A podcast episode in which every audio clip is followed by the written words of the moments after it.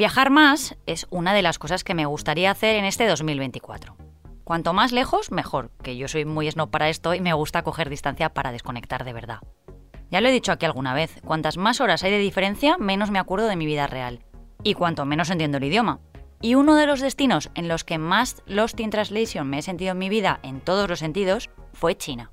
He tenido la suerte de viajar allí algunas veces, pero es tan grande que no te lo acabas. Pues si este año tienes previsto conocerlo, te traigo un par de buenas noticias que te van a venir fenomenal. Así que hoy el episodio va a ser casi monotemático. Ahí si te lo preguntabas, en este 2024, según el horóscopo chino, entramos en el año del dragón. Ahora te lo cuento. Soy Marta Hortelano y cada día, de lunes a viernes, quiero darte buenas noticias. Así que si necesitas un día sin sobresaltos, este es tu lugar seguro.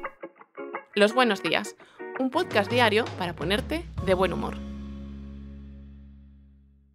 China es uno de los países más interesantes del mundo. Es tan grande que hay de todo.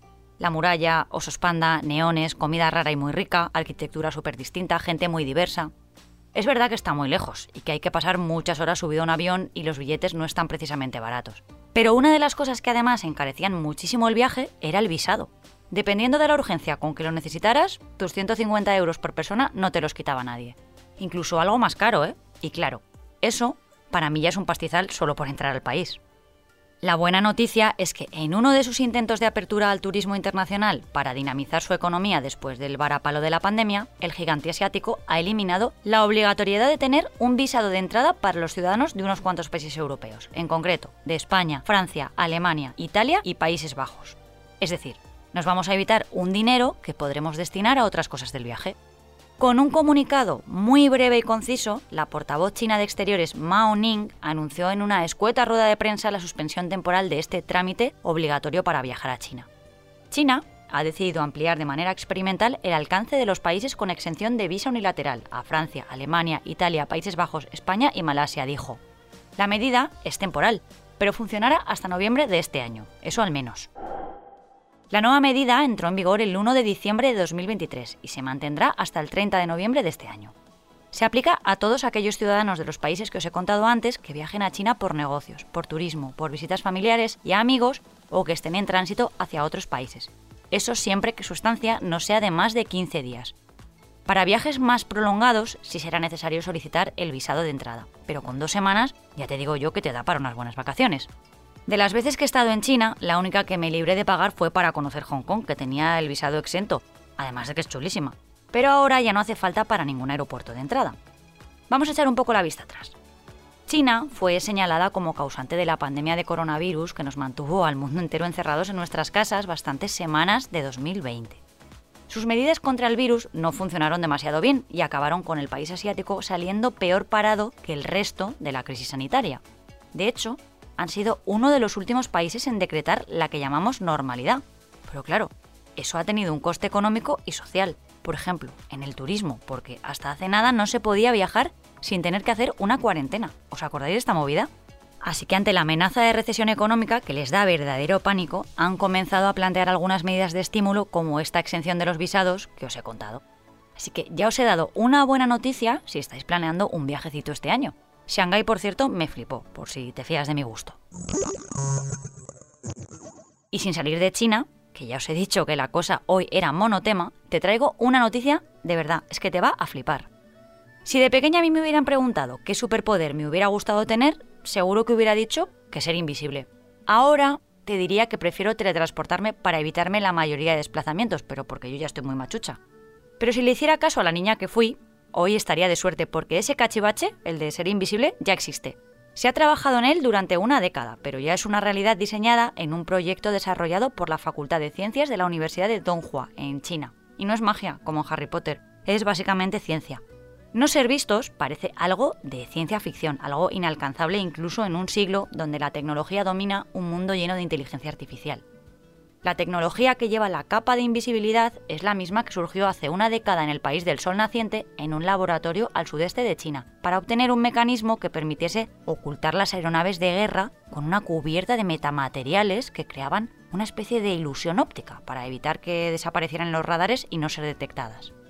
El creador de esta capa, Chun Hun Hao, de 78 años, ha explicado en la gran velada científica emitida en Bilibili, una plataforma de vídeos semejante a YouTube, cómo esta tecnología va a transformar nuestras vidas y en el futuro todos contaremos con la capa al estilo Harry Potter en nuestro armario.